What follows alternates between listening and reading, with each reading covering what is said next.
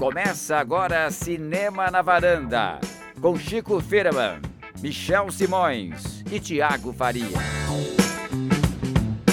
Varandeiras e varandeiros, começando a minha semana na varanda, eu sou o Michel Simões, episódio de hoje, número 137, Efeito Cai Cai, Chico Firman. Vamos falar sobre o Neymar, é isso? Tiago Faria, sabia. você vai comentar Eu o... acho que é um bom tema. Você vai comentar o curta da- do Neymar de ontem, é Vamos, isso? Ou sim, anteontem, não Maravilhoso. sei. Não- A atuação não tão convincente assim, né? É. Eu achei um pouquinho forçado. O que, que você achou, Michel? Eu achei deploravelmente horrível. Eu achei um visual Eu daria uma nota 6. É. Que assim. bonzinho que você tá, ó. Gostei. O Thiago, um- o Thiago um não derrubou da faixa. Aronofsky, né? No visual, Foi, uma foi. coisa meio né, produzida demais. Você tal. achou Aronofsky, Cris? É, Eu acho que é assim, né? Para arranhar uma carreira, nada melhor do que uma boa lâmina de barbear.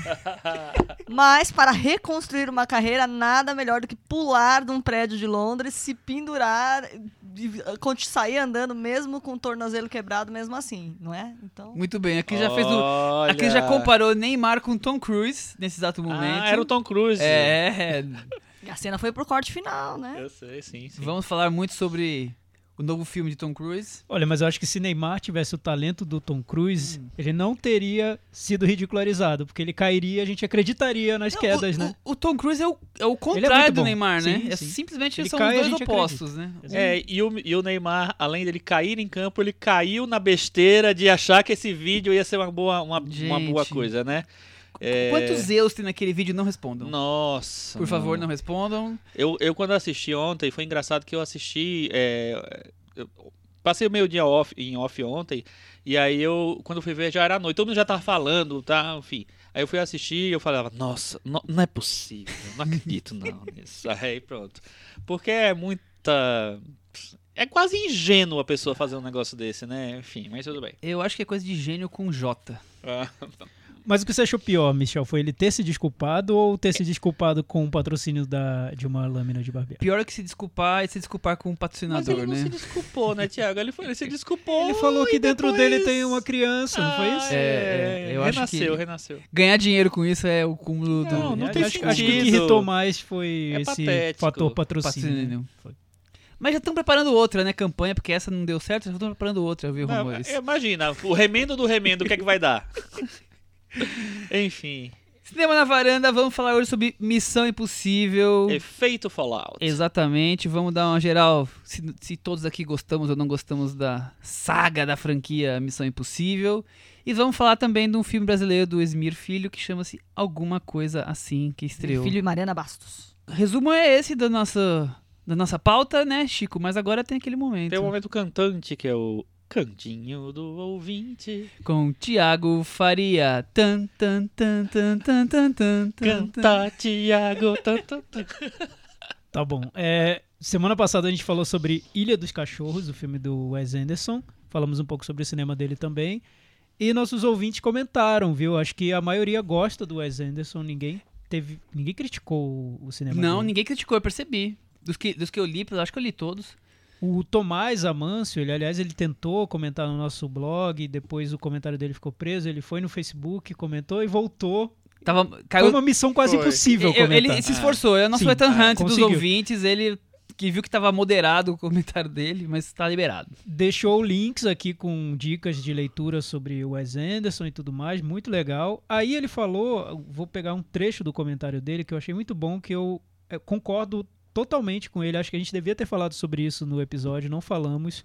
Falou o seguinte: nem sempre o aspecto dramático dos filmes do Wes Anderson é profundo, interessante ou verdadeiro, mas ele acha que em cada filme tem pelo menos uma cena em que aparece um momento sublime no filme do Wes Anderson.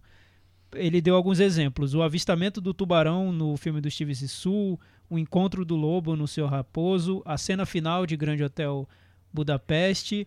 E são cenas ali que acabam justificando os truques, as peripécias, as manobras que o diretor usa e capturam a beleza verdadeira dos filmes dele. E eu acabei lembrando de várias dessas pequenas cenas que acabam sobressaindo nos filmes dele. É porque eu acho que não tem isso no Ilha dos Cachorros, mas os outros Tem, têm. ele inclusive citou. Qual foi? Foi é aquela a- que a você cena, citou, A né, cena Chico? do, do, do, do- em que o, é o Brian Cranston que faz, né? Não lembro mais que é.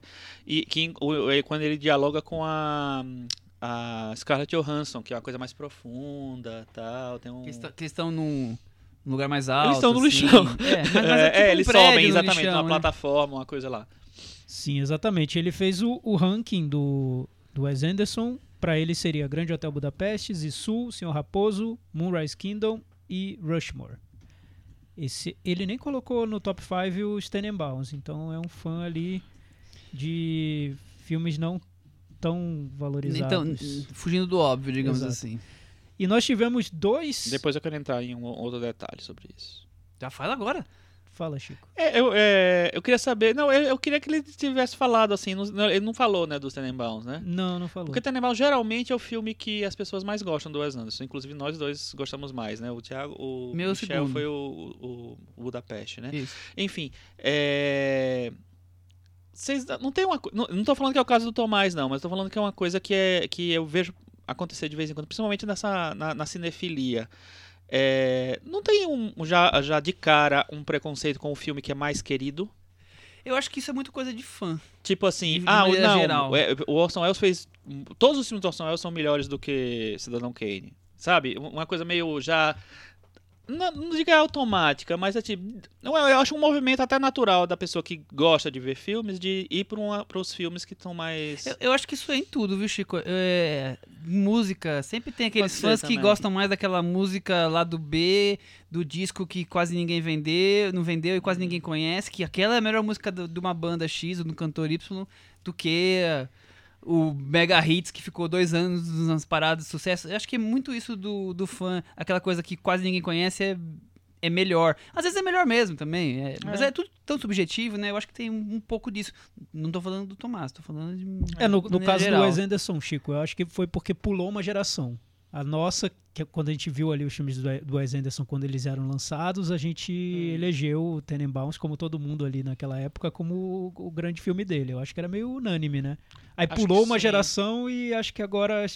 Mas não tem passou a geração ainda, não, calma. pô, não foi... É, não- do- não- enfim, Mas eu entendi que uma nova geração de dizer. cinéfilos apareceu e aí eles elegem filmes diferentes, não sei, e querem é, contestar esses, É, e- e esses também filmes tem- mais aí- unânimes. E né? falando, agora falando especificamente do Wes Anderson, te- tem uma coisa, quem tá acompanhando o cinema desde que o Wes Anderson começou, tá acompanhando a trajetória. Quem, quem chegou depois tem uma visão é, com relação aos filmes igual, mas assim, historicamente diferente, né? E tem acaba tendo uma relação diferente. O Wes Anderson foi construindo seu universo, então, tipo, o Tenenbaums foi uma surpresa, porque foi o filme, o primeiro filme com uma cara bem definida do que se tornou o cinema dele, né?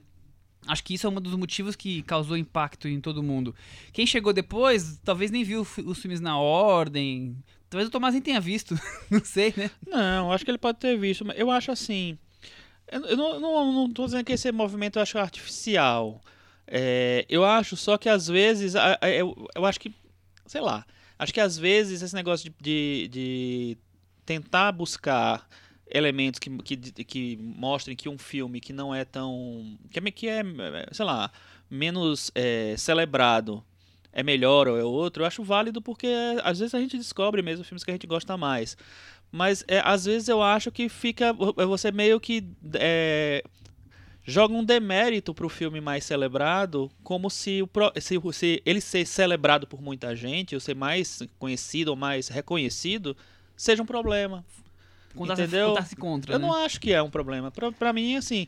Eu, Ou como se tivesse algo errado ali. é, tipo assim. não, pode, não pode ser tão bom, já que todo É, mundo gosta, minha mãe tipo, gosta, minha avó gosta, minha irmã gosta, pra então é- não é tão bom assim. entendo isso como quase um- é, é quase como se você não que ridículo esse filme eh, ser, ser o melhor vou, vou- vou- na verdade sabe melhor é, exato, tal Eu entendi. Mas É. tem muito a ver com o cinéfilo que vai ali fundo na obra dos cineastas e É. mais do que alguém que simplesmente vê o, o filme principal de cada diretor.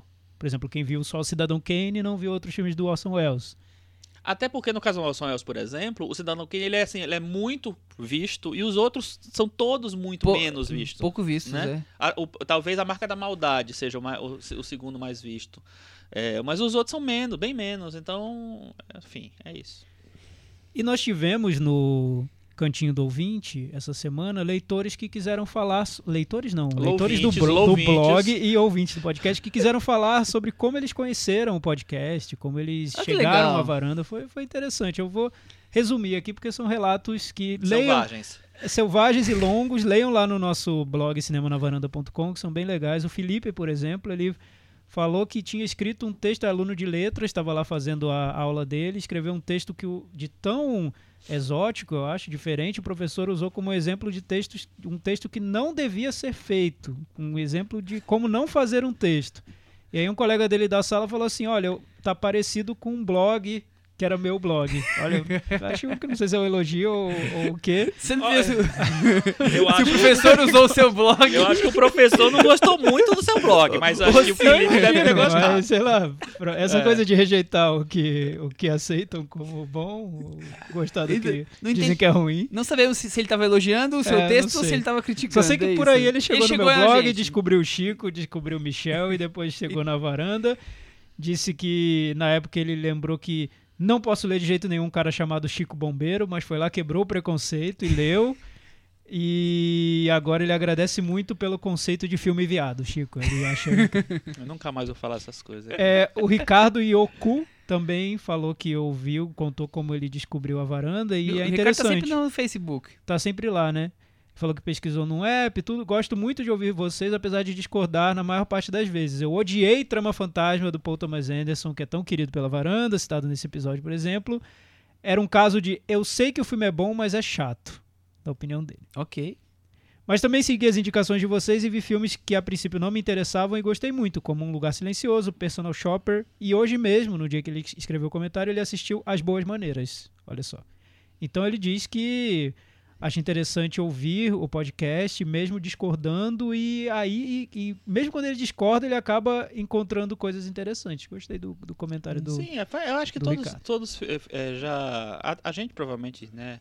Quando a gente começou a se interessar por cinema, a gente leu eh, críticas que eram opiniões muito diferentes das nossas.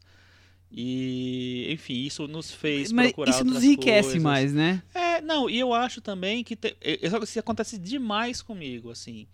Filmes que eu vi há, sei lá, 15, 20 anos e que eu gostei muito ou que eu, ou que eu achei muito ruins e tal, eu vou rever hoje e eu mudo completamente de opinião. Aconteceu inclusive com um dos um, um filme de uma da, de um, da, da série que a gente vai falar hoje, que é o Missão Impossível 2. É, não vou falar muito Aguarda, aguarda, segura. Aguarde, aguarde. Segura a audiência, Thiago. Segura, segura aí. Daqui a pouco o Chico fala. O Lui, pra gente fechar o cantinho do Vocês não viram, mas o Thiago agora fez o Jô Soares fiz com a o- mão. Uou! É, sensacional. É, o Lui. O- o- antes de você falar, o Henrique Miura deixou um comentário no YouTube dizendo que no YouTube também vale comentar. Foi esse o Foi comentário. só dele. isso, então o Henrique Miura tá dito, tá? Isso quer dizer que o Henrique Miura está ouvindo o podcast. está ouvindo e é com esse comentário metalinguístico ele está concorrendo ao prêmio Henrique Miura de melhor comentário metalinguístico. O comentário do Lui, eu falei que o Michel vai ficar muito feliz em respondê-lo, então eu vou jogar essa bola aqui pro Michel.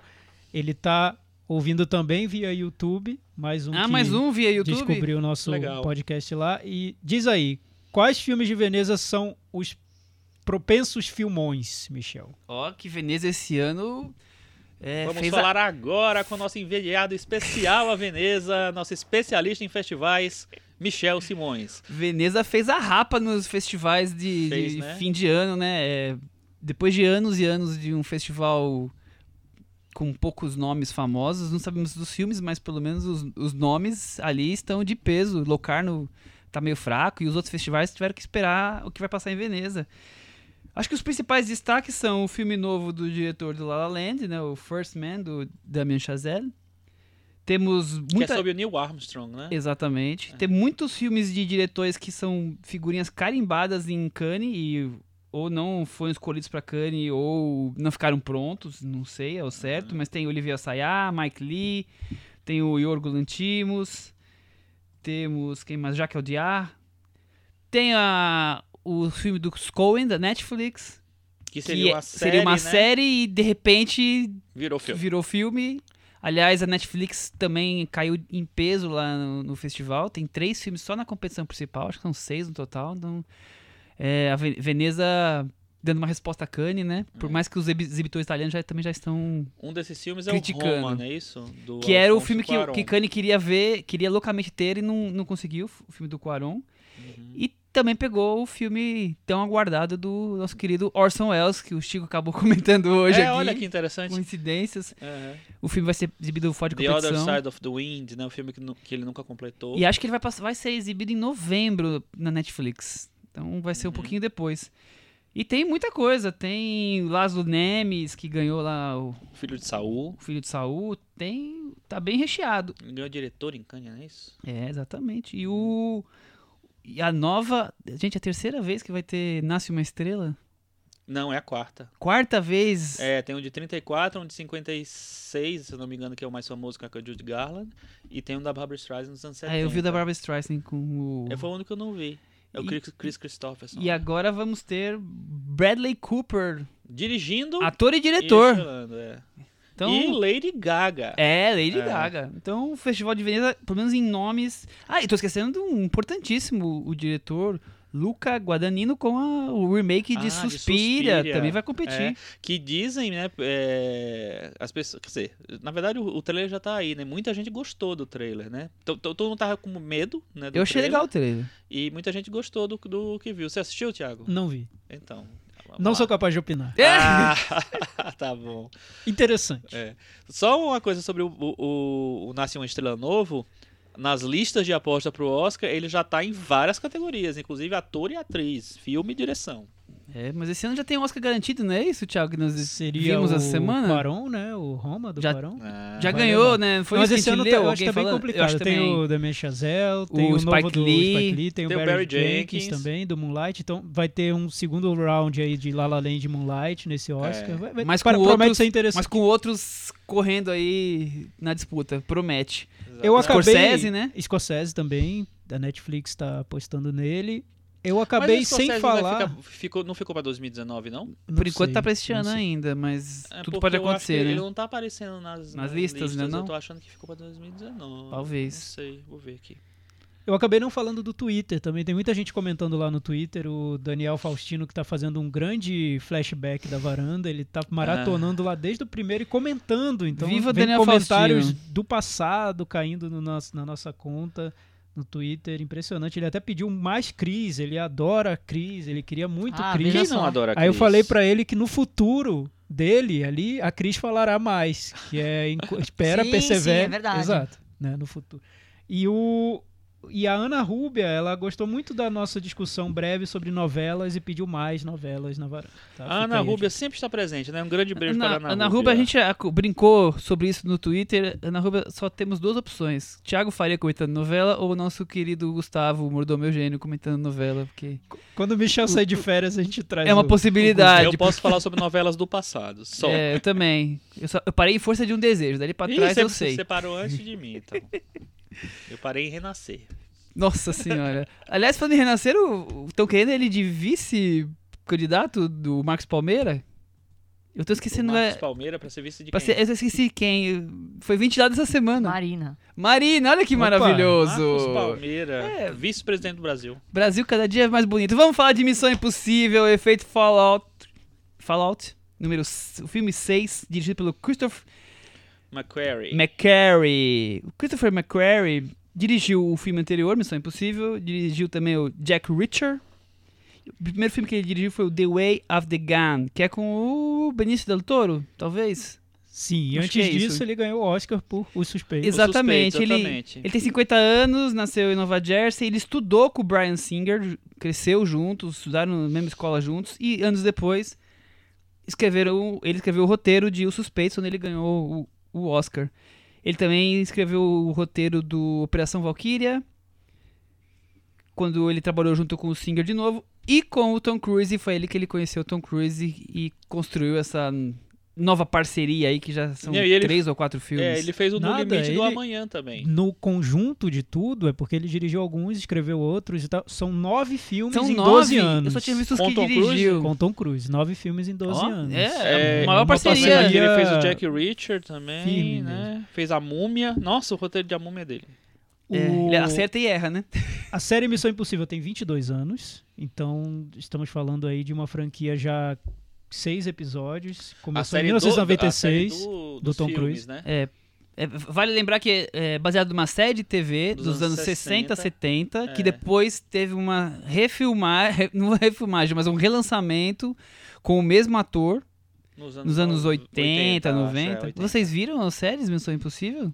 Eu Ah, acho que a, a, eu essa, vi essa- alguma coisa esse remake assim. eu, eu cheguei a ver alguma passava na Globo, se eu não me engano. Mas vaga lembrança. Eu, É, eu fui também. atrás, comecei a ver umas imagens e eu não consegui lembrar. Eu, eu lembro que eu vi, eu lembro que dessa coisa do da, da mensagem se autodestruir, né, que é, mu- é muito marcante Marca, assim. é, Mas era, era uma outra coisa, ela não tinha uma seriedade assim, era um, um outro tipo de coisa. Quando o, o Brian De Palma retoma a série, né, traz a série pro cinema e apre- reapresenta a série, ela ganhou um peso mais, mais sério, assim, que não era exatamente. Era uma coisa de espionagem e tal. Mas ele me dá a sensação de que o, o cinema melhorou a série. acho que Ficou sim. melhor. Porque muitas vezes a gente vê séries indo pro, pro cinema e muitas vezes não funcionando, né? São raras exceções. Eu acho que é um caso que ficou muito mais importante e famoso os filmes do que do que as séries. Tanto que a gente quase não fala mais da, dessas séries, né? Não, ninguém nem lembra, na verdade. Missão Impossível hoje é associado diretamente ao Tom, Tom Cruise, Cruise. e aos filmes. Tiago Faria, você gosta da, da franquia Missão Impossível? Gosto, gosto sim. Eu acho que é uma franquia que, como vocês disseram, acabou ficando maior que a série que deu origem. Eu acho que muito disso deve-se ao Tom Cruise. É um projeto dele. Desde o primeiro filme, ele produziu o primeiro e os outros ele tomou como, como filhos dele mesmo. E fala muito em cinema de autor, no caso seria cinema de ator, que no caso é produtor. Então, um cinema de ator barra produtor que tomou esse projeto É, ele é o autor intelectual. ele é o autor. dizer assim, ele né? é o autor Ele faz do- acontecer, do Missão né? Impossível. Ele faz acontecer Sim. tudo. E como é uma série muito longa, assim, tem seis episódios, e em 22 anos, começou em 96, e os episódios têm um intervalo de mais ou menos quatro anos de um e outro, se a gente tirar uma média É, teve aqui. um só que foi um pouquinho mais. É, o de, do 2 pro 3 teve seis anos e tudo mais. Ele acabou pegando duas fases muito diferentes do cinema de entretenimento e a gente vê isso muito marcado na série, né? O início da série, o primeiro episódio e o segundo, ainda era de uma época em que os produtores chamavam diretores com marcas muito fortes para deixar essas marcas nos filmes. E aí o primeiro é do Brian De Palma e é um típico filme do Brian De Palma. O segundo é um típico filme do John Woo, com as marcas bem claramente ali no, Uhum. no- na tela. E depois, quando tem a virada pro, pro novo Abrams. século, o J.J. Abrams abre muito esse essa fase do Missão Impossível que está mais ligada ao ritmo das séries de TV, a um cinema sem tanta marca de assinatura de diretor, com uma proposta mais de criar um universo ali do personagem em que os filmes todos dialoguem e que não tenha diferenças tão marcantes de um filme para outro. Então, o Missão Impossível é como se ele pegasse no início da série o cinema dos anos 90 de entretenimento e no- na metade para frente o cinema de hoje, que tá muito mais parecido com os filmes de super-herói, filmes da Marvel, Eu, Velozes eu e Furiosos concordo e ainda mais. tem acho que mais um grãozinho pra colocar, porque o J.J. Abrams dirige o terceiro e os outros três filmes é da produtora dele, é, da ele, Betty ele Roberts. como produtor de Quer todos. dizer, No final, é, por mais que tenha tido outros diretores, tem uma mão do J.J. Abrams mantida ali de alguma forma. É, eu não sei, mas eu não sei se é consciente, viu? Eu tava ouvindo uma entrevista com o Christopher McQuarrie e ele disse que resistiu muito no- ao convite de dirigir esse novo Missão Impossível porque ele achava que uma marca da série era que cada episódio era diferente. Tinha um Sim, olhar é- diferente. É, é curioso isso. E aí ele falou, poxa, vocês vão mudar esse trajeto da série e ter dois episódios dirigidos por uma mesma pessoa. Então ele decidiu se transformar num diretor diferente para fazer esse novo Missão Impossível. Eu acho que não consi- conseguiu. É, não, também Eu acho que a partir do J.J. Abrams, o Missão Impossível vira um produto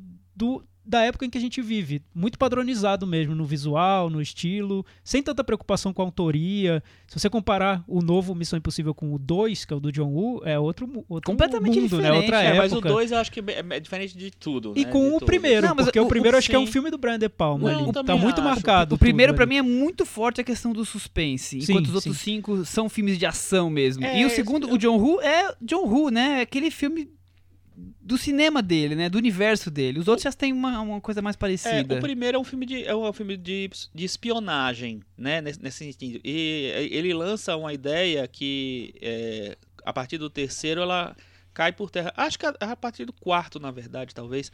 Que é aquela coisa de. No primeiro. Acho que pode dar spoiler depois de 22 Ah, anos, né? Só evita o do sexto, o resto tá liberado. É, o primeiro tem. A, a equipe é formada por, sei lá, sete, oito pessoas e todos morrem. Só, só, sobra o Ving Rhames, na verdade, né? E o Tom Cruise. Então tinha um negócio de matar os personagens. Isso era uma, me- meio que uma marca. E é, não existia uma equipe que sobrava. Né? E desde o. é, Do terceiro já do começa. terceiro vai começando a, a- a- esse, esse espírito de equipe a se formar. A família Hunt vai crescendo, né? É, entendeu? E então eu acho que tem uma, uma, uma virada de, de, de chave muito grande, que era tipo assim. é, o primeiro e o segundo é tipo assim, dois filmes totalmente independentes um do outro. Eles, a, a- eles não precisavam ter um elo, uma história, assim. Eles queriam contar uma história nova a ca- a cada filme. E depois que, que eles começam a reaproveitar os personagens de um filme pro outro, é, esse- o tipo de, de relação entre eles muda e o tipo de filme vai É, terminar começa a mudando. ter um arco dramático que, É. que a cada filme vai se acrescentando. Exatamente. Cris, e você? O que, que você acha da, da franquia Missão Impossível como um todo? Eu concordo com o que o Thiago falou. A partir do 3, a série ganha um. Não digo um padrão, mas ela ganha uma linguagem. É, assim, você assistindo o que vem depois, tudo o que acontece remete muito mais ao 3. O 4, o 5, vocês remetem muito mais ao 3 do que, por exemplo, a relembrar a história do 2, a relembrar a linguagem do 1. O, o- o- é, é a partir do 3 que o, que o filme vai se conversar, que o filme vai fazer referências.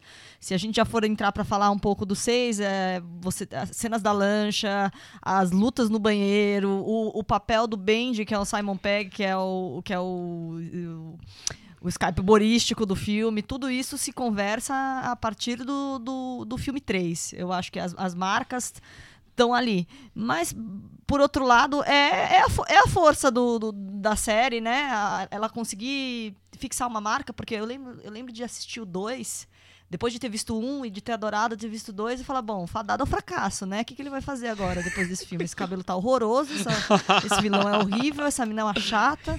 É, vamos fazer outra coisa, né? Vai fazer a múmia, vai fazer outra coisa. E aí ele, ele reinventa a, a série a partir do 3. E eu acho que eu vi uma entrevista do Simon Pegg muito boa, em que perguntaram pra ele assim: ah, qual que é a diferença do Missão Impossível pro 007? Ele falou: bom, a diferença é que até hoje só uma pessoa foi o Ethan Hunt. E é verdade, é isso que, que unifica e que dá brilho e que, e que dá uma. É como se a gente estivesse na, na fase Sean Connery ainda, assim, vivendo a fase Sean Connery que dá, dá brilho à série, que dá carisma, o fato de que ele vai ficando cada vez mais velho e vai usando menos dublê. Então, tudo, acho que tudo isso atrai atrai o, o marketing, o público, o olhar, assim, dá, dá, dá o carisma pra série, né?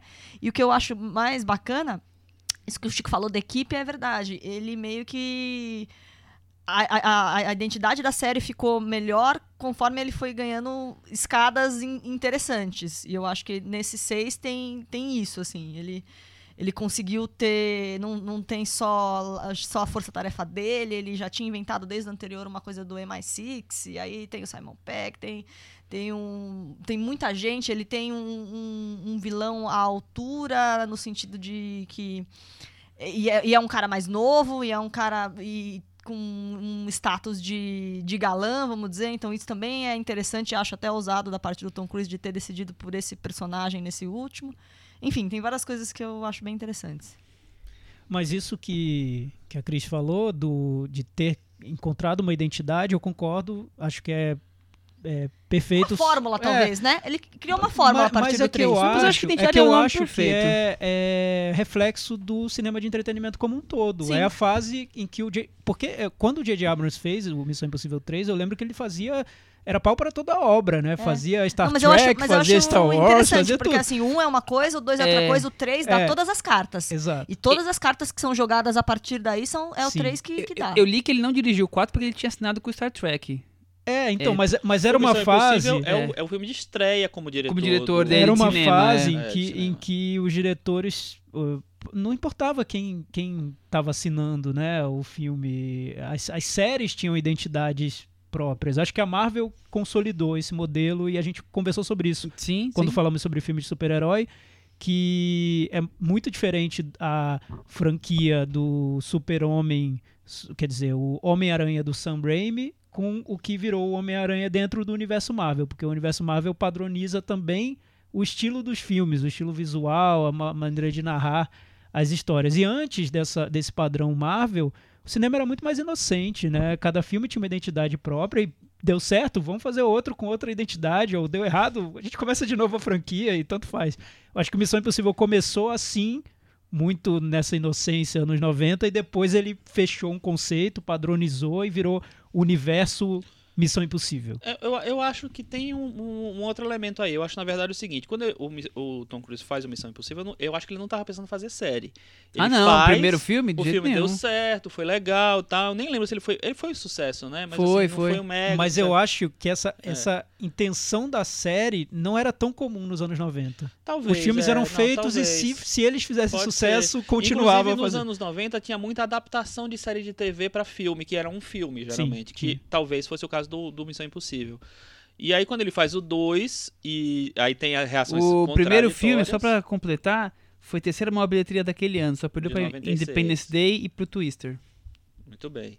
E o. Mas é isso, então eu acho que é, no começo. Tem, tem várias coisas, né? Tem essa, essa história de não pensar exatamente numa série no começo. Tem, é, tem esse- essa lógica que eu lembro perfeitamente que quando eu vi o primeiro e vi o segundo.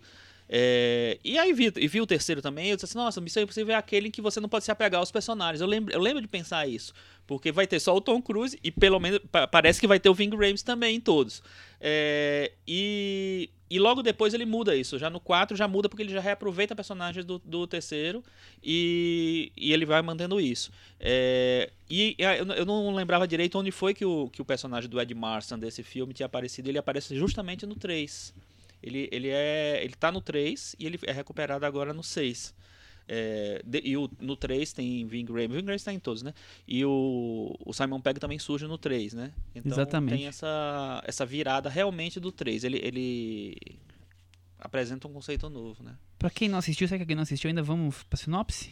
Vamos pra sinopse. O terrorista Solomon Lane, Ed Marson. Sean Harris, É o Sean Harris. está novamente no caminho de Ethan Hunt. Tom Cruise. após uma missão sair errado e a equipe do IMF entra numa corrida contra o tempo para evitar uma explosão catastrófica, Thiago Faria. Sim, é, é é bem. é- Vou resumir. é- é- eu acho que foi um bom resumo, porque a trama é, em ideias mesmo, é bem econômica, é bem simples, né? É Até simples. você tem uma. O- quer dizer, simples. Os, os elementos exagero. que vão Tem, surgindo tem muita ali, reviravolta, é. mas a, a base da trama não, não tem nada muito original, né? Um grupo terrorista com ameaça nuclear Mas, e um agente tentando se infiltrar pra conseguir é, então, mas resolver. nunca, nunca foi original É. nenhuma trama do Missão Impossível, né? Ele dialoga um pouco com o clima do mundo, né? Quem são os inimigos agora? São os russos? São terroristas de outro lugar? Quer dizer, mas fora isso, não, não foge muito. Como a Cris falou, a diferença pro 007 nesse ponto é que é o único ator até agora, né? Nessa questão de, de grandes ideias mirabolantes de causar, é, ferir a pátria americana, né? Isso é, é o padrão, né? É, eu acho que em trama não é. E, e tem aquela coisa também de, de ter as reviravoltas, uma atrás, assim, Uma atrás da outra, cima- né? Muitas Eu acho que uma reviravoltas. coisa é que é típica, marcante dele é você não saber de fato quem é o mocinho e quem é o vilão. Sempre vai ter aquele personagem que uma hora vai virar ou não e tal. Sempre Uhum. Vai virar e desvirar depois. deixa o chefe do Ethan Hunt, você nunca sabe pra onde tá indo. Então, você, né, sempre tem aquela desconfiança. Muito bem, então. Mas e, e esse filme? O que, que vocês acharam? Tem gente falando que é o filme mais maravilhoso de todos os tempos, né? Tem, tem gente falando que eu. Como eu acho que, inclusive, nos últimos tempos, nos últimos anos, tem- isso tem virado uma praxe, né? Todos os filmes são. O Batman é o melhor de todos os tempos. Toda o- semana tem o novo melhor é, filme de todos o os novo melhor tempos. filme de todos os tempos. O não sei o que é o melhor filme de todos os tempos. O Orson Welles vai lançar um filme agora. Morreu já, mas vai lançar um filme. É, vai ser o melhor de toda a carreira do Orson Welles. Entendeu? Acho que tem sempre esse negócio de querer que o agora seja o melhor. É, eu acho ele bem bom. Acho, acho que o resultado que, que se alcançou é muito bom, até porque eu acho que esse esforço talvez até exagerado do Tom Cruise em querer fazer coisas muito grandiosas o tempo inteiro, é, eu acho que no final, apesar de ter muito esforço demais, às vezes, ele consegue fazer coisas é, bem legais. As cenas de ação, essa coisa de ele protagonizar as cenas de ação, dispensar dublês, isso dá, deu certo, na verdade. Isso dá, tem dado certo. Virou assim. uma grife Ele já, tem né? feito coisas É. muito boas. Tem aquela cena do prédio lá do, do Protocolo Fantasma. Tem a cena do avião do filme passado do Rogue Nation. É, e nessa tem, uma, tem várias sequências, né? Tem a sequência que quase ele se vai pro, pro inferno. E tem é, a sequência toda do helicóptero, que eu acho muito boa. Então eu acho um, é, é realmente um filme de ação muito bom, muito bem feito. É, melhor do que muitos filmes que estão é, de ação que são feitos hoje em dia. Eu acho que tem um esforço e uma, um controle bom. É, eu ah, só fico na dúvida se essa coisa de você querer ser maior. Eu até falei rapidamente disso semana passada quando dei um. Falou rapidinho, né? Essa coisa de querer ser maior o tempo inteiro não é um problema, porque às vezes me tirava do filme esse negócio. Ah, agora vai fazer mais uma cena muito grandiosa. Mas no final termina que as cenas eram muito boas, realmente. Então eu acho um filme bem bom. Eu só não acho que é o melhor de todos, a melhor filme de ação de todos Eu os acho tempos. que ele tem essa coisa de querer ter muitas cenas grandes toda hora, né? É. Então ele tem a cena que ele vai pular de paraquedas, aí depois ainda vai ter, ah, ele vai brigar no banheiro, vai brigar lá na hora que ele vai achar a viúva branca. Aí no final ainda tem aquela tem uma cena de helicóptero também que é um tormento, são eh, são, são muito essa, essa coisa de ter eu o Michel chegou a falar que algumas pessoas compararam com Mad Max. Talvez a única comparação possível seja essa coisa, essa necessidade de, de cenas toda hora de tensão, tensão, tensão, toda hora uma, uma cena uma cena grandiosa, que às vezes é, é isso, é um pouco estressante. De novo vai ter um- uma cena grandona, de novo vai ter isso, de novo vai ter. Enfim. Mas eu acho que talvez por isso que chame tanta atenção. Tem muitas cena, cenas grandiosas, né? Cenas que alguns filmes de ação vão deixar pra uma ou duas cenas, sei lá. Eu acho que ele tem umas seis cenas com Tem. muito efeito, que exigiram muito dele, É. que exigiram da coisa de dublê e, e tudo mais, O né? que, mas o que eu falo é isso, assim, é, é tanta cena grandiosa que as cenas que deveriam ser talvez as maiores do filme, elas ficam, ela continua boa, porque ela realmente é, é bem feita, mas deixa de ser uma, a cena mais importante, sabe? É, Porque já perde um teve, pouco tipo, né? Porque tem o importância. helicóptero, mas já teve aquela que É. ele pulou, e já teve aquela briga É. que foi semelhante, enfim.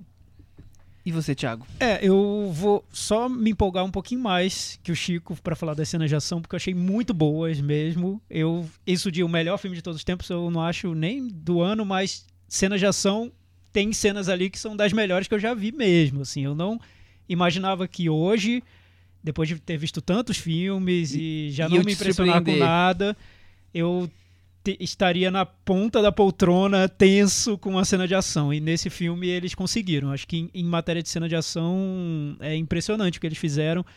Eu discordo só um pouquinho disso de ser tudo muito vários clímax, isso me incomoda também em vários filmes, mas eu notei uma tentativa de escalar, de ter as das cenas terem cada uma tem um porte um pouquinho maior que a anterior até chegar na última que dura meia hora e tem um reloginho correndo, enfim, é, é a Quando não cena, tem. é o clímax do filme. Tá muito marcado que aquilo é o clímax do filme e as outras cenas foram escalando. E eu acho interessante ter uma cena de ação numa moto, outra cena de ação que é ele correndo. São cenas de ação diferentes. É como se ele tivesse feito um mega mix dentro do filme Não com cenas diferentes. próximo, é uma, Não, não, uma é pulando de paraquedas, é- é- uma no ar, uma acho- na moto, uma dizer- correndo, uma no helicóptero. Melhor ou pior, é, é, você não acha que. Você acha legal isso? Porque ele, ele acaba copiando cenas que ele já fez em filmes anteriores, de um jeito diferente, claro, mas acaba sendo uma autorreferência? Ou caindo no mais do mesmo nesse. Então, eu acho que é Até total. porque não tem mais o que fazer. Eu acho que é total mais do mesmo. E o que me incomodou no mais do mesmo foi a trama mesmo, que aí eu achei ok. Eu não gostei muito do vilão, pra mim não é nada muito memorável, já não era, continua não sendo. É incrível pra mim, porque pra mim o melhor vilão do Missão Impossível da série inteira foi o Philip Seymour Hoffman no 3, No e 3. que é o filme que eu menos gosto da série. então tudo bem, não tem importância. É, eu vi esse Missão Impossível novo muito como eu vi filmes da série Velozes e Furiosos que são filmes que eu vou pela cena de ação e o resto do filme, cinco minutos depois da sessão, eu nem lembro mais o que aconteceu. É. Mas as cenas de ação eu lembro. Elas ficam marcadas. Eu noto um trabalho muito grande em construir cenas muito boas de ação. Depois eu, o- eu vi que o diretor falou que ele comparava o filme a, a cinema mudo, que ele se inspirou em Charles Chaplin, em Buster Keaton, eu vi essa porque é como também. se fosse um musical, né? Um balé mesmo, do Tom Cruise é, encenando cenas de ação e o resto do filme pra mim tá muito claro que não é tão interessante pro diretor nem pro Tom Cruise. É o resto do filme que eles têm que colocar lá. O- Os arcos dramáticos estão ali Eu vi- completar, eu, eu né? não vi tanto Preencher. interesse da É. parte deles no restante do filme quanto eles tiveram nas cenas de ação.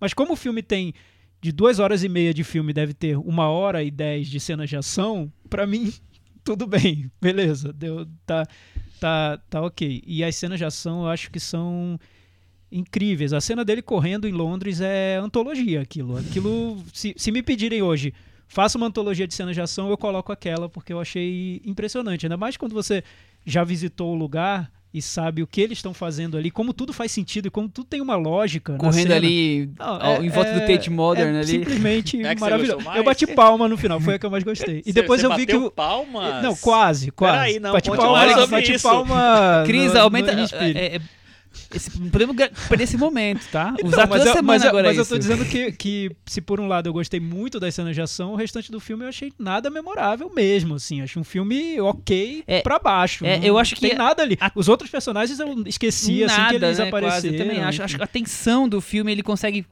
construir o, o diretor melhor do que ele tinha construído no filme anterior.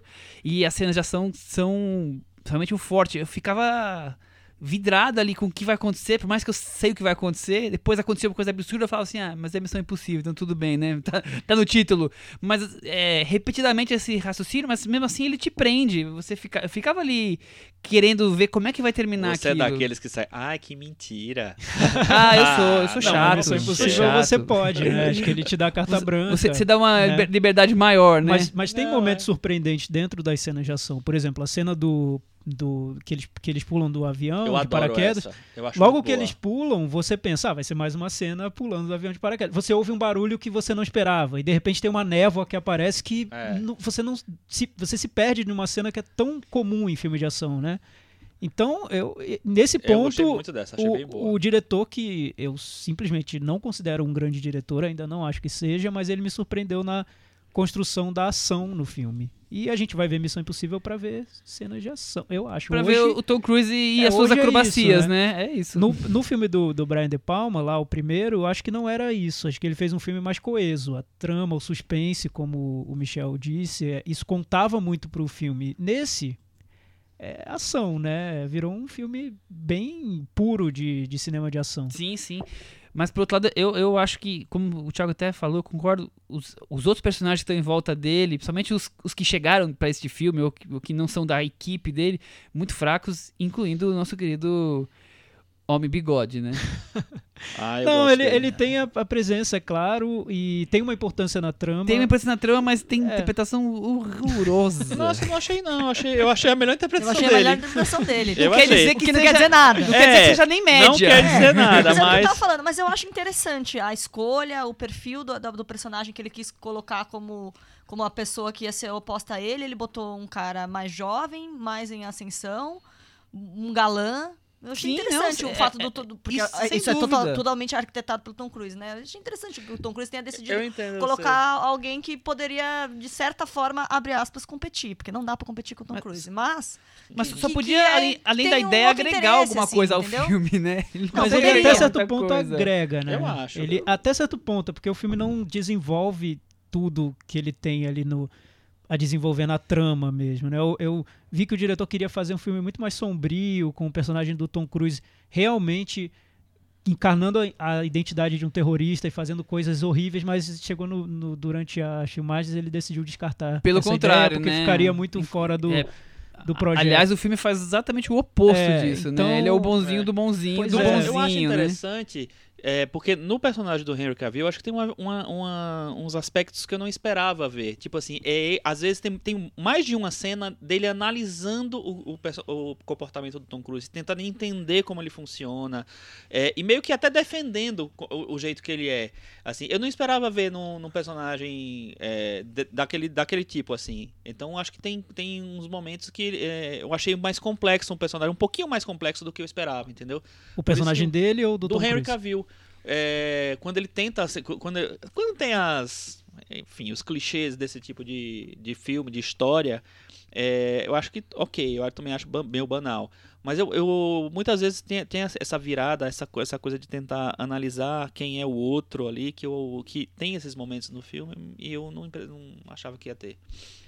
Agora, outra coisa que eu acho marcante é a questão das máscaras, né? Tem alguns filmes funcionam melhor, outros filmes nem tanto. Por exemplo, no, o John Woo usa e, abu, usa e abusa, né? Completamente do, do, ah, artif eu, eu tenho boas lembranças, é que eu não via né? há muito é, tempo. É, eu eu, eu revi hoje, inclusive. Ele usa demais. Que, fo, que foi é que algo que está muito ligado ao cinema do Brian De Palma, né? Essa história de você não saber quem é quem, é, as identidades não, virada, flutuam, né? né?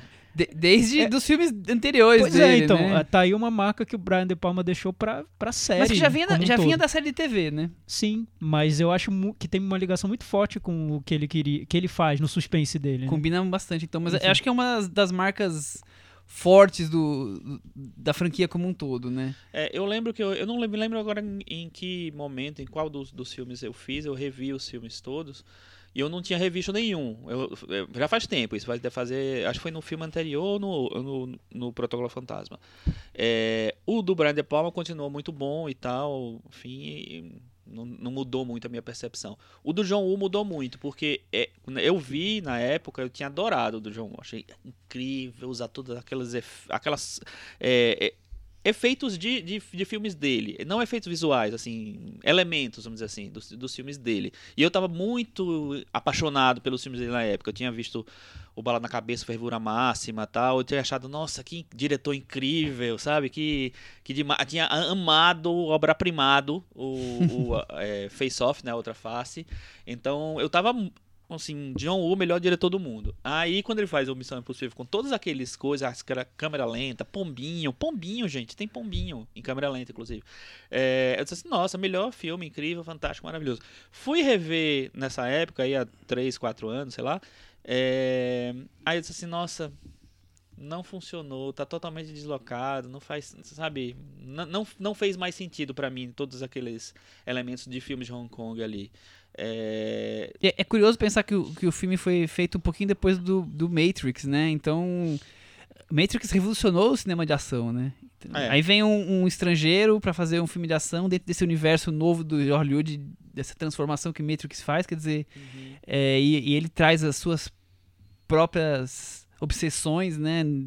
É. A câmera lenta que ficou tão conhecida Tinha- antes. ne- Nessa época. É uma mistura ele- interessante. o filme é de 2000, né? Tem- Nessa época, no, no final dos anos 90, na verdade, tinha um movimento de trazer diretores de Hong Kong para fazer filme de ação em Hollywood. O Tsui Hark fez filmes do Van Damme, o, é, o Ringo Lam fez. é, Tem, tem alguns diretores que fizeram coisas, é, filme de ação. Mas nenhum é, teve a, a projeção ou, ou pegou um projeto do tamanho de um Missão Impossível, que eu lembre, assim, na época. É, então, é, foi tipo o ápice dessa coisa do... Desse movimento do- aí. do- do- de, de trazer. Mas é isso. Então, depois que eu revi, eu não achei tão... que cabia tanto, que é tão in- interessante assim. É, mas o que parecia ser interessante na série, no início, nos anos 90, é que o Tom Cruise parece que ele era o dono do projeto, o dono da franquia, mas ele fazia uma curadoria para selecionar diretores interessantes que iriam chegar à franquia e colocar a marca Sangue dele, novo ali. deles. e né? atores que eu morri. Pois é. ele, ele, de certa forma, fez isso. Até o Brad Bird, ele fez isso. Porque o J.J. Abrams é, era, o- era o cara da vez ali, o saído de, de Lost. Fazia tudo. todo sentido. Exato, fazia todo sentido. E o Brad Bird Também foi uma fazia todo escolha, sentido. E uma escolha super ousada. A Um gente cara vindo da discutiu- animação. A gente discutiu quando falou dos. Incríveis um pouco isso, mas era isso, o Thiago falou. Foi o primeiro filme dele live action, né? Havia uma grande Uhum. expectativa. E depois eu acho que aí ele se adapta mais a esse esquema de cinema que não precisa ter uma autoria de um diretor. É muito mais um projeto de equipe, um projeto de produtor, com e o que conta é ter cenas de ação muito bem feitas É, e, vamos o que vamos. fato de ter um diretor que, na verdade, vem de, de- do, do cargo de roteirista, do- da função de roteirista, talvez facilite no, no, no- no lidar com ele, no lidar de- entre produtor e diretor, né? Na coisa de. É, enfim, o diretor é muito mais autor e tal. o roteirista, apesar dele também ser autor, né? Enfim, tem toda uma discussão sobre isso, inclusive quem é o autor principal. É, o roteirista, ele já tá numa, numa, numa posição em que ele, a partir de determinado momento, ele não, dá, não, não aparece mais no filme, né? Ele é o cara que escreve, que tem e tal, e depois ele entrega para outras pessoas fazerem o roteiro dele. E pelo que eu li, Chico, é uma parceria bem ali é, dividida mesmo. Eles, o, o Tom Cruise dá várias ideias e o, o Christopher McQuarrie executa as ideias, mas ele próprio diz que não tem vaidade alguma. Ele não é o típico autor, ele não tá nem aí pra isso. Várias ideias ali no filme são do Tom Cruise Eu mesmo, fico- ele assume. Eu fico me perguntando, porque a gente, olhando pra carreira do Tom Cruise, sei lá, nessa última década, que não foi uma carreira de, de grandes sucessos como foi anterior, né? O Tom Cruise começou. Aliás, Tom Cruise é um caso bem interessante de, de, de ator que fez várias coisas, né? Desde Top Gun, galã, pra filmes de ação, comédias, de, de tudo, né? E, e eu não vejo que os anos 2000 tenham sido muito favoráveis a ele, saindo da franquia Missão Impossível. Eu fico me perguntando o quanto que Missão Impossível se tornou o veículo pro Tom Cruise continuar na mídia com esse peso todo que tem o nome dele e pra ele brilhar e fazer as acrobacias por toda essa mística aí que ele criou de não ter dublê e tudo mais. Até, até que ponto Missão Impossível virou essa, essa salvação da carreira dele? Eu acho que assim? virou. Mas virou porque ele faz com muito cuidado tudo. Ele é, um É. cara que. Na- no- o miss- não é sorte só, e não é só porque ele é um, um astro, porque a gente já viu que quando ele entra num- em projetos Furados, ruins, como a múmia, múmia não nada certo, acontece. que é né? roteiro do Christopher McQuarrie É, também. Eu acho que ele cuida muito do, missão, do projeto Missão Impossível. É, é o, é a menina dos olhos dele mesmo. Tá, pra mim tá muito claro que é, É. o projeto dele. É o É. que ele cuida com muito carinho Eu e acho faz muito da melhor maneira possível. Possível. Eu e acho... ele tem uma visão. Desculpa, Chico. Pode, pode, pode, pode terminar. Ele tem uma visão muito estratégica. Eu acho que ele olha para o que está funcionando no cinema de entretenimento e pega, ele adapta algumas coisas para que a série continue relevante. Eu acho que nada é à toa, nada é, é em vão. Ele não, ele não faz uma franquia datada, ele faz uma franquia que você que renova o público, porque ela está sempre atual. É, não é à toa que às vezes lem- lembra um pouco Velozes e Furiosos. Eu acho que é melhor, muito melhor que Velozes e Furiosos. Menos Mas do que o 5, obviamente. não, não é à toa que ele, a- o formato acaba lembrando o Velozes e Furiosos. Que você fala, é um filme com cinco ou seis grandes cenas de ação e uma trama que que tá costurando essas cenas de ação. Na verdade, o mais importante é a cena de ação e não a trama. Isso, o Velozes e Furiosos, já, ele já vem fazendo isso desde o 4, eu acho. Do 3, Do talvez. três, eu- do- mas o 5 consolidou isso. Então, o 5 é obra-prima. é, é, tá muito em sintonia com o cinema que está sendo feito hoje. É um projeto, então, que o Tom Cruise faz ali com é, papel e lápis, calculadora e, Eu, e eu acho muito, criatividade, muito, muito curioso o- o- os rumos que a- da carreira do Tom Cruise. Porque, imagina, ele era um astro teen de comédias teen, de draminhas teen, de, sei lá, ele tinha uma carreira voltada para um público adolescente, Coquetel, público né? jovem, coquetel, negócio arriscado, Top Gun e tal. É, e aí, em determinado momento, ele pensa assim, o que é que eu posso fazer? Qual é a próxima coisa que eu vou fazer? Porque, é, como outros atores dessa época, é, as carre- carreiras de outros atores acabaram, né? Nessa época tinha o Rob Lowe e Andrew McCarthy, todos sumiram. Sumiram, viraram qualquer coisa, fazem, sei lá, um, ou uma série de TV que ninguém vê, enfim, sumiram. É, e ele não, é tudo bem que ele era, estava um pouco a- acima deles, ele era meio que o número um. Um dos maiores Ele astros do número um, cinema, é. né? E aí, o que é que ele, ele faz? Ele quero, vou virar um ator sério, vou fazer filmes sérios. E ele começa a tentar fazer filmes mais sérios e meio que mira no Oscar ali. E tentou no Nascido em 4 de Julho, foi indicado, era favorito, não ganhou. É, foi indicado depois no Jerry Maguire, não ganhou também. Foi indicado no Magnolia, é, um- num papel mais ousado e tudo. Foi indicado, não ganhou também. Enfim, aí em determinado momento ele falou assim: pô, eu não vou ganhar o Oscar. Até porque eu não sou tão bom ator assim, né? Eu sou um cara esforçado e tudo, não vou ser. Mas acho que até o, O que é até que o último Samurai ele fazer? continuou tentando. Até o O último Samurai ele o último continuou Samurai tentando. também, ninguém deu bola. Aí, é, o que acontece? O, é, ele começa. O, o Magnolia acontece três anos depois do, Missão do primeiro Missão Impossível. E o Missão Impossível é um, é um grande sucesso na carreira dele. Então, ele vê ali que, além de ser um grande sucesso, ele pode criar uma coisa autoral, vamos dizer ali. Trazer, como você falou, trazer para ele, criar, projetar os filmes. E eu tava vendo aqui dos- do, do top 5 da carreira dele, é, quatro são Missão Impossível.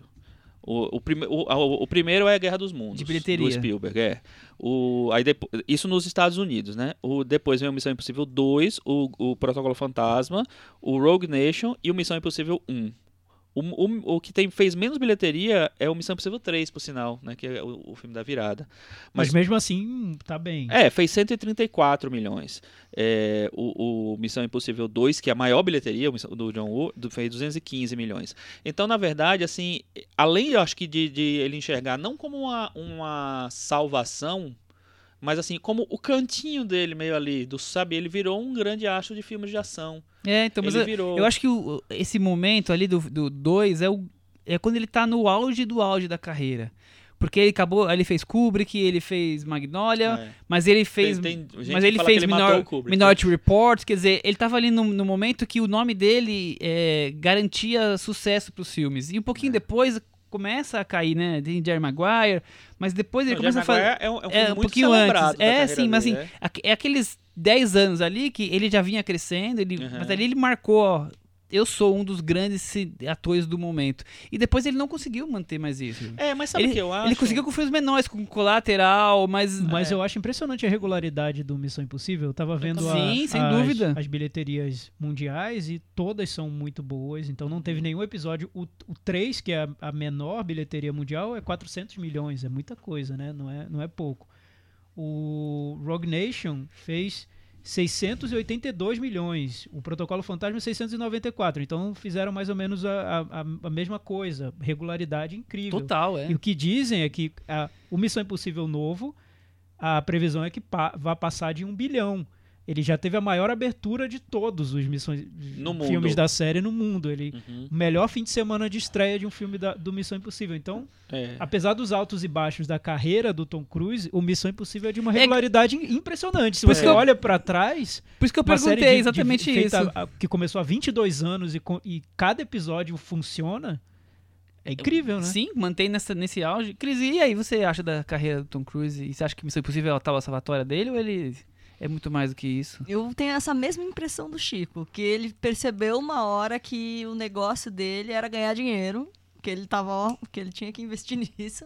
E aí eu acho que ele criou, ele se especializou mesmo, ele criou um império no sentido dele dele ter pleno controle do produto, dele não ser só o ator, né? Dele ser o produtor, dele ser o cara que não precisa do dublê, dele ter é, dele não ser o diretor, mas ele, dele ter esse poder em cima da, da direção, em cima do roteiro, em, de- dele, dele colocar a marca totalmente a- associada a ele, assim. Eu acho que ele acabou investindo nesse nicho, nesse nicho de, de ação. Talvez daqui a uns anos ele ache que ele tem que ganhar o Oscar de novo e resolva fazer alguma coisa aí. Mas eu acho que É. ele, ele resolveu isso. Ele, se- acho que ele resolveu se especializar completamente, assim, de, de, de ter o pleno domínio do, do, do trabalho dele. É esse o ponto que eu queria terminar esse, esse, É, esse só- assunto. Só pra terminar pode falar, essa- pode falar. esse raciocínio da Cris. Eu, eu acho que tem, que tem esse negócio do, do- de, de- Ah, vou ganhar dinheiro, vou fazer. Mas eu acho que tem uma coisa muito autoral dele. Tem, eu acho que tem ele, ele- ele- nesse sentido, eu acho que ele é um at- ator diferenciado nesse sentido de querer ter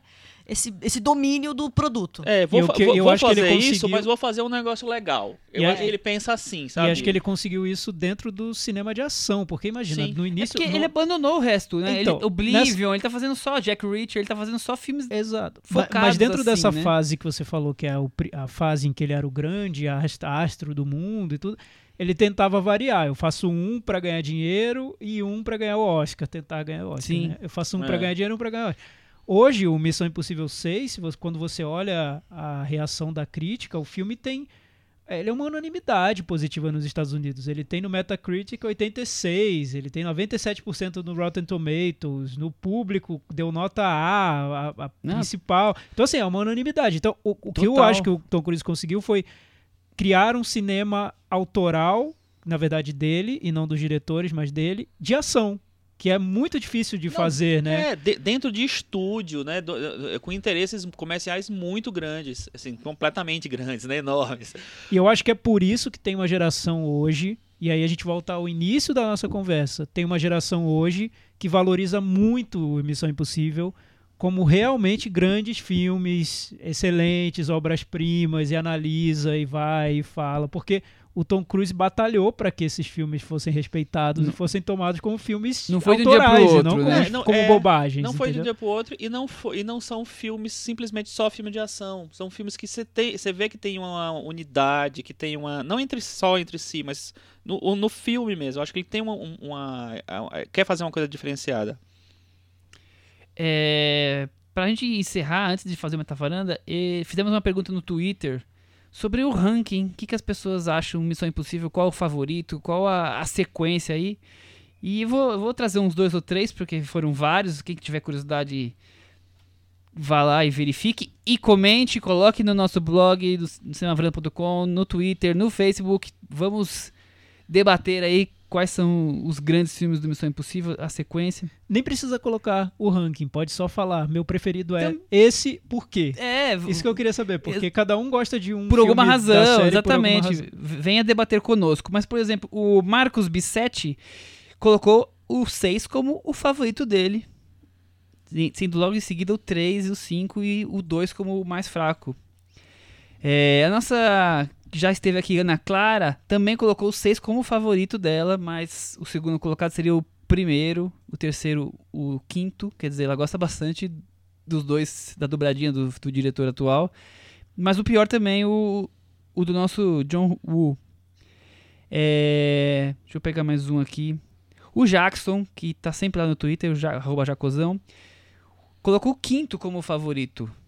O sexto logo a seguir e o, o primeiro como o terceiro filme. Então temos aqui uma diversidade, mas o sexto tá aqui em praticamente todas as listas entre os, entre os favoritos aqui do, da, do pessoal. Eu acho que a- o sexto agrada muito quem gosta do filme de ação por causa das cenas de ação. Então seria o mesmo público que valorizou muito o John Wick, por exemplo.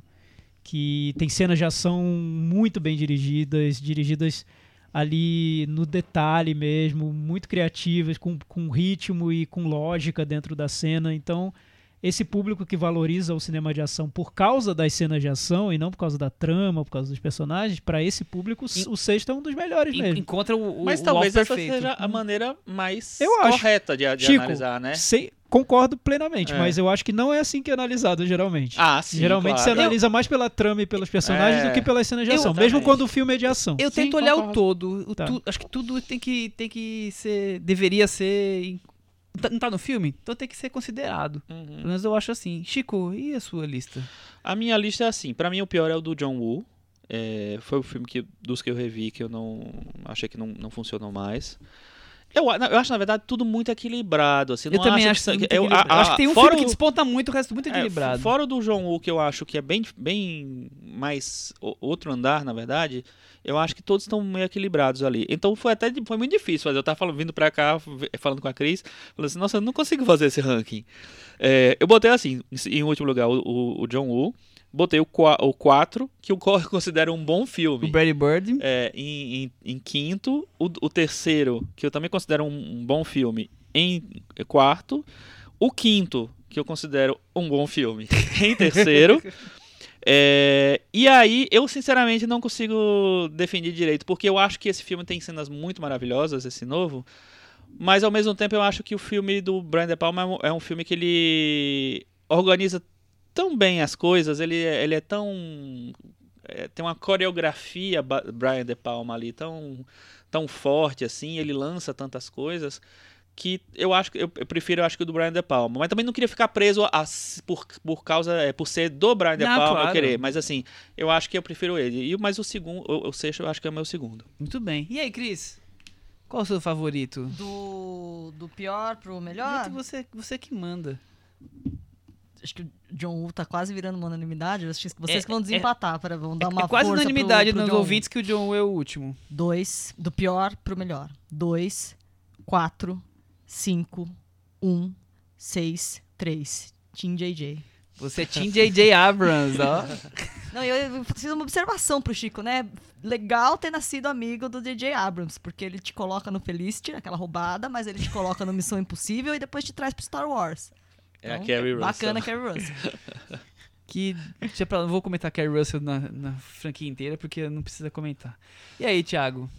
É, Eu gosto muito dos dois primeiros, então o do John Woo que eu não revi, mas eu tenho memórias incríveis, Mantenha adorava John elas. Woo, era fã como o Chico, Não então veja, eu não, não vou veja. rever, Mantém, vou deixar na minha memória. Na sua memória. É, o, o meu preferido é um e o, e o dois é o segundo lugar, e depois vem a fase J.J. Abrams, que eu, eu não sou tão fã do formato, mas aí talvez a culpa seja minha mesmo, porque é outro. mudou a série, virou outra coisa, e dentro dessa, dessa fase nova, eu prefiro o mais recente, o, sei, o sexto eu acho o melhor.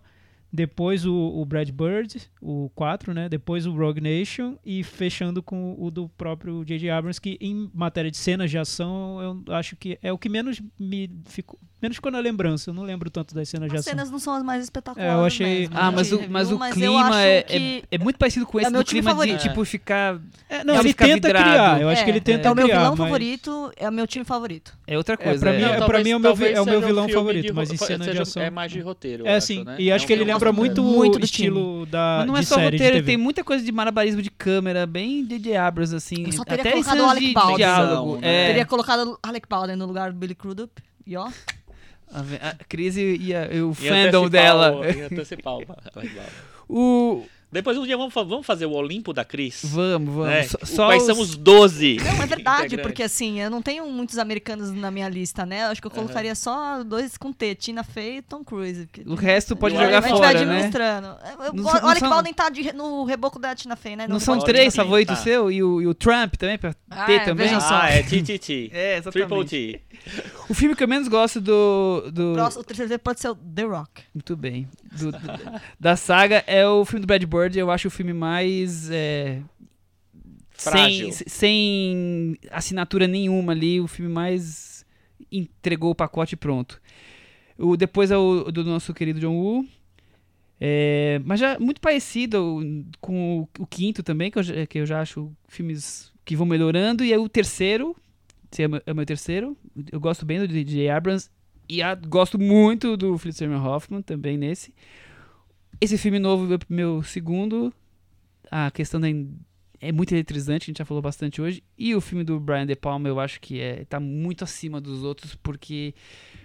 Quando você fala de Missão Impossível, você lembra da cena do nosso querido Tom Cruise pendurado numa, numa corda com a, o suor pingando e ele tentando segurar na, na luva. Aquilo é Brian De Palma. Sim, então. Foi o a- cara que deixou a coisa marcada. Tá aí, tá aí a diferença de um diretor como o Brian De Palma. Uma cena que nem precisa de tantos malabarismos de ação, mas que tem uma sacada visual tão marcante que fica, né? A gente lembra até hoje. E dela. ele vai repetindo. Tem mais pelo menos dois filmes, se não mais do que isso, que tem cenas parecidas dele descendo pela corda, quase encostando no chão. Quer É, dizer, é, é porque ele trabalhou como se fosse uma assinatura, né? é, exatamente. Então É. o Brian De Palma já de cara já colocou do jeito dele um filme que ficou totalmente diferente dos demais e eu acho um dos melhores filmes de ação, assim.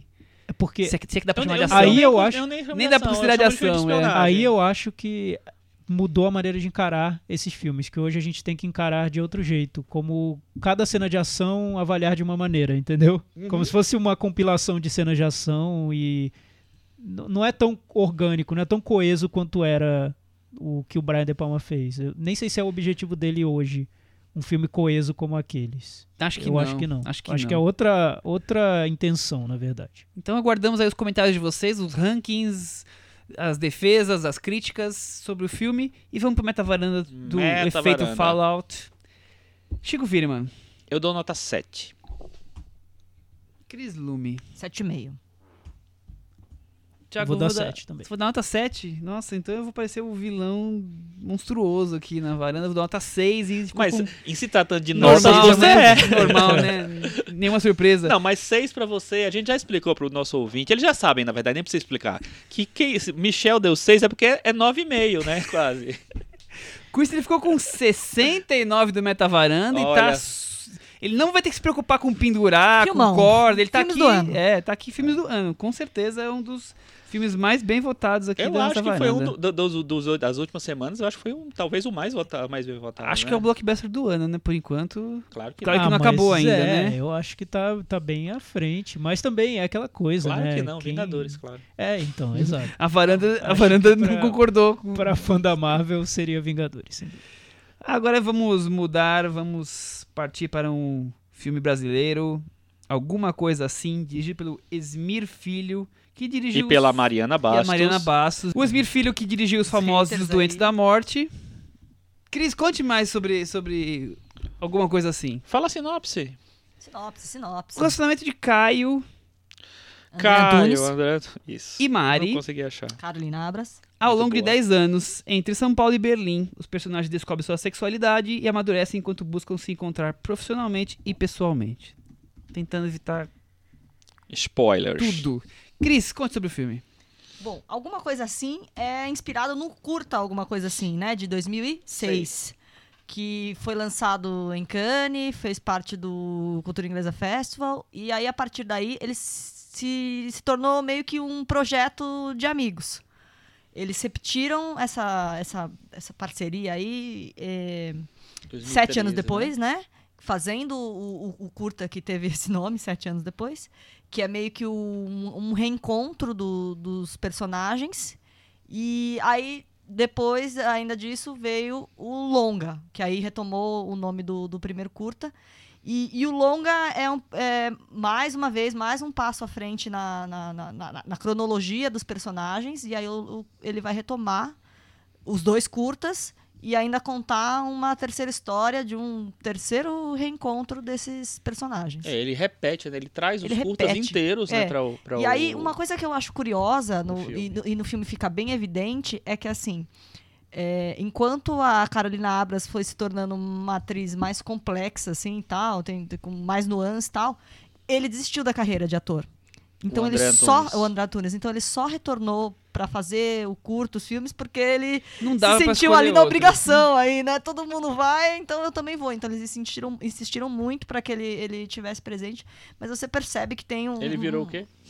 Ele trabalha com psicologia. Ó, legal. E então você percebe que tem, não que é assim lamentável, tal, mas ah, tem tem uma diferença assim, a a personagem dela é mais complexa, então eu acho que até por isso a carga do roteiro desse filme mais recente, do filme, né, do longa, recai mais sobre ela. E ela acaba tendo um protagonismo um pouquinho maior Exato, na, não, na eu acho terceira, que eu acho que é até terceira intencional. história, digamos assim. Acho que até é intencional. porque até fica porque muito nítida a é- diferença. Ela se tornou uma atriz mais consagrada, eles colocaram o- o- a carga dramática em cima dela. Então seria, Cris, uma espécie de boyhood É o brasileiro? boyhood brasileiro. Eles- ele- em Ai, algum não. momento, em algum momento As teve esse pessoas estão, tentando, tentando brasileiro. vender dessa Ah, forma. é. Em alguns É, lugares da não, imprensa eu mas vi assim, isso, mas é- por é- favor, não, não não caio nessa. É, é, é, é bem, bem distante. É bem forçado, né? E aí, Chico? E alguma coisa assim? Então, eu assisti esse filme. É um filme meio alguma coisa passado. assim? Eu assisti ano passado no, Rio- no Festival do Rio. Ele tava, ele estre- estreou, né, lá no, no festival. É, e eu não sabia de nada dessas coisas, não sabia nem que existia curta. É, então, pra mim foi meio, sur- nossa, de repente eles passam e estão mais velhos realmente. Primeiro eu achei que era maquiagem, mas não, era eles Que trabalho de maquiagem maravilhoso. e tal. Eu acho que o filme ele começa bem, mas ele vai ficando um pouco pior. Eu, eu acho que ele é, o- a, a ideia do primeiro curto eu acho que é mais fresca, vamos dizer assim, né? Mais é, tem um- uma coisa mais espontânea, mais tranquila, tal.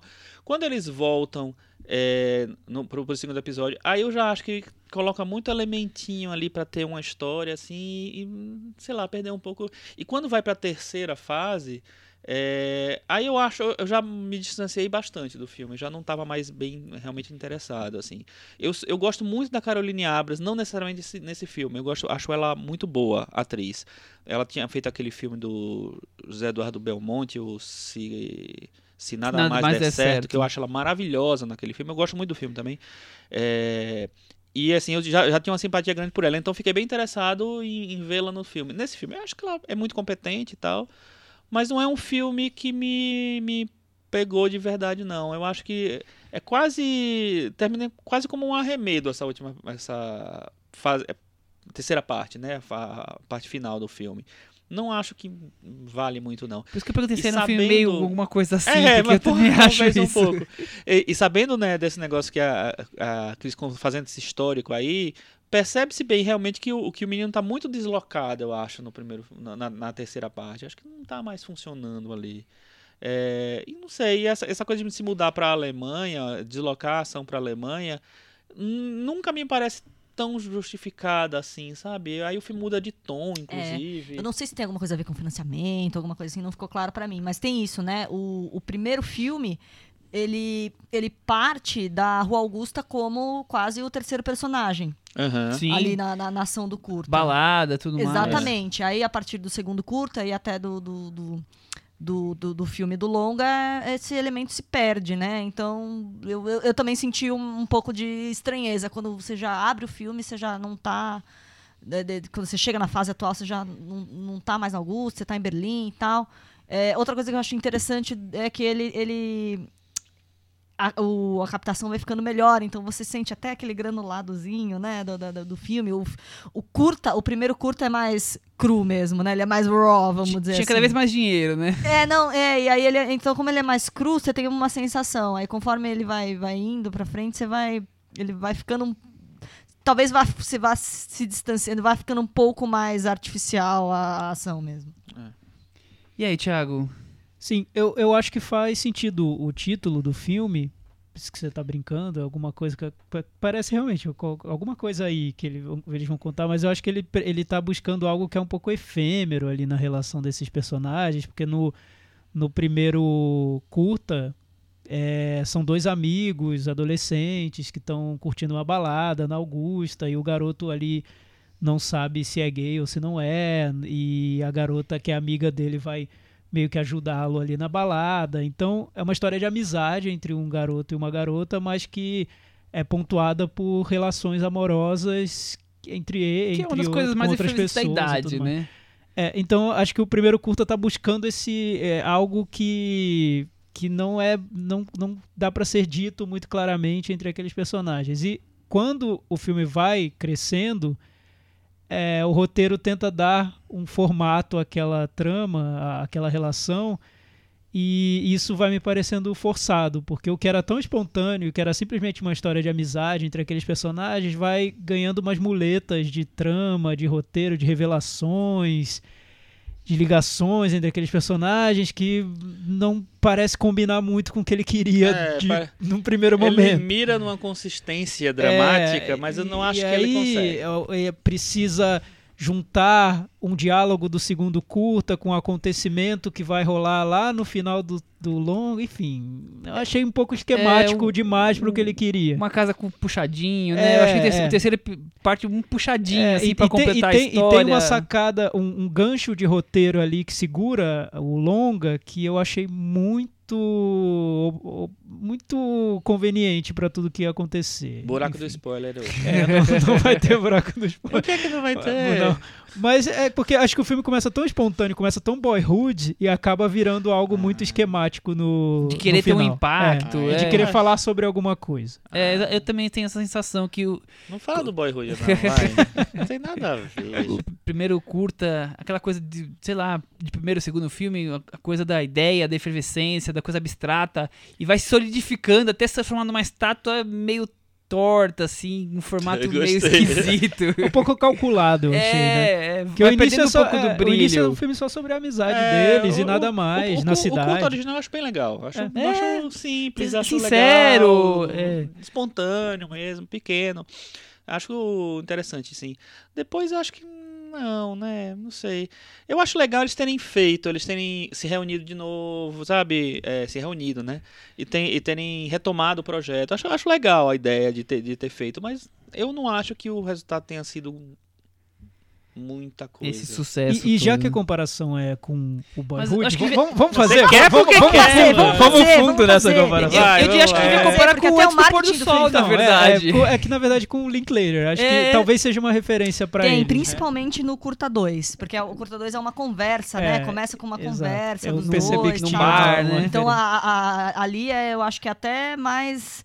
Porque o primeiro curta ainda tenta ser um curta de, de uma situação, apesar dele ser muito calcado no diálogo, né? O, o do dois ele é um pedação, um bifão que ele é calcado no, na conversa. É, e no, mesmo. tre e no, no longa, né, na, na terceira trama, o, o clímax é muito falado também. Tem uma, eu Sim. acho que tem uma influência do sim, Linklater. Sim, sim, é a, Claro, catarse ali, é. né? Mas o, o que eu noto nos filmes do Linklater é que os atores que se Mas reencontram... tá mais pra final do, do de Jabor aquele ali, é, já, né? que- é, enfim. tá- cê- é, os atores levam as experiências que eles tiveram nesse período para os personagens e isso enriquece muito o filme. Nesse filme eu não consegui ver essa profundidade nas relações dos personagens, nos diálogos. Me pareceu tudo muito superficial mesmo, como se eles não tivessem parado para sentar e conversar sobre as experiências que eles tiveram.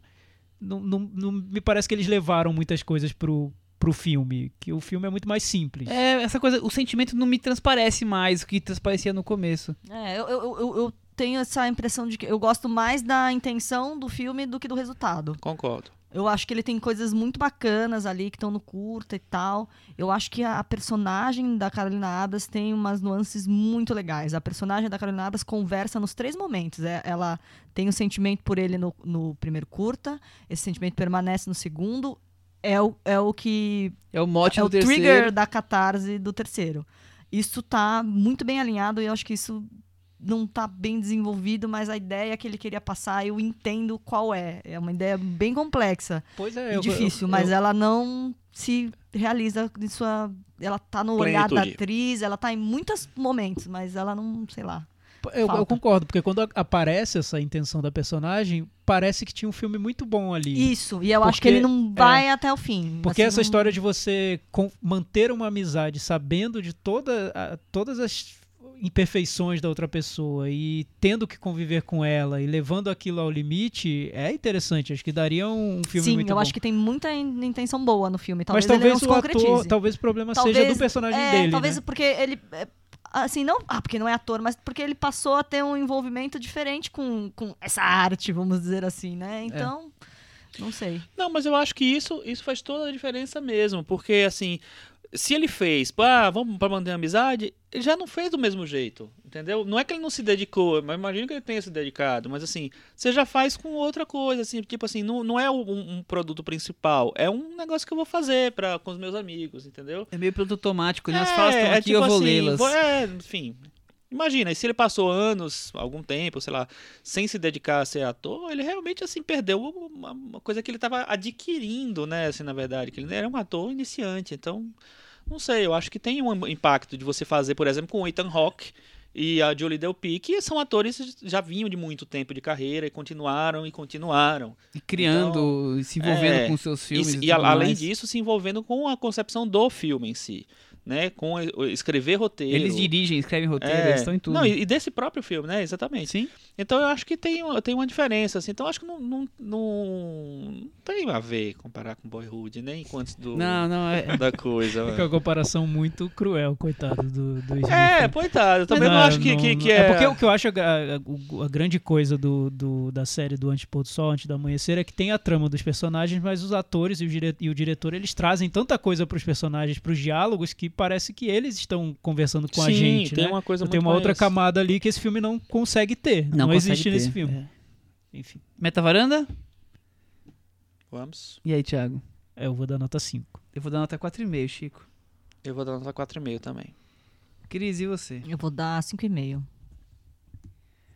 Com isso, nosso querido Alguma Coisa Assim ficou com 49 no Meta Varanda. Caiu da varanda. Caiu da varanda. Caiu, né? É, levemente, né? Com paraquedas, assim, bem. Aí não- o Tom Cruise. Ca- Caiu, mas não se machucou. Vamos lá. Mas não bateu nenhuma nuvem elétrica, não? Não sei que eu não vi, não vi o caminho até, até Sob o chão. nuvens elétricas. Recomendações pra gente finalizar esse episódio? Vai, Thiago. Eu não tenho, não tenho. Cris. Poxa, a minha recomendação era alguma coisa assim. Eu, eu posso dar algum. posso dar um. Um- The Rock, alguma coisa É, eu posso dar um palpite sobre o The Rock. Eu tô achando que o vídeo dele, que ele postou no Instagram, dele dando presente lá, picape pro dublê, tá mais legal que o filme.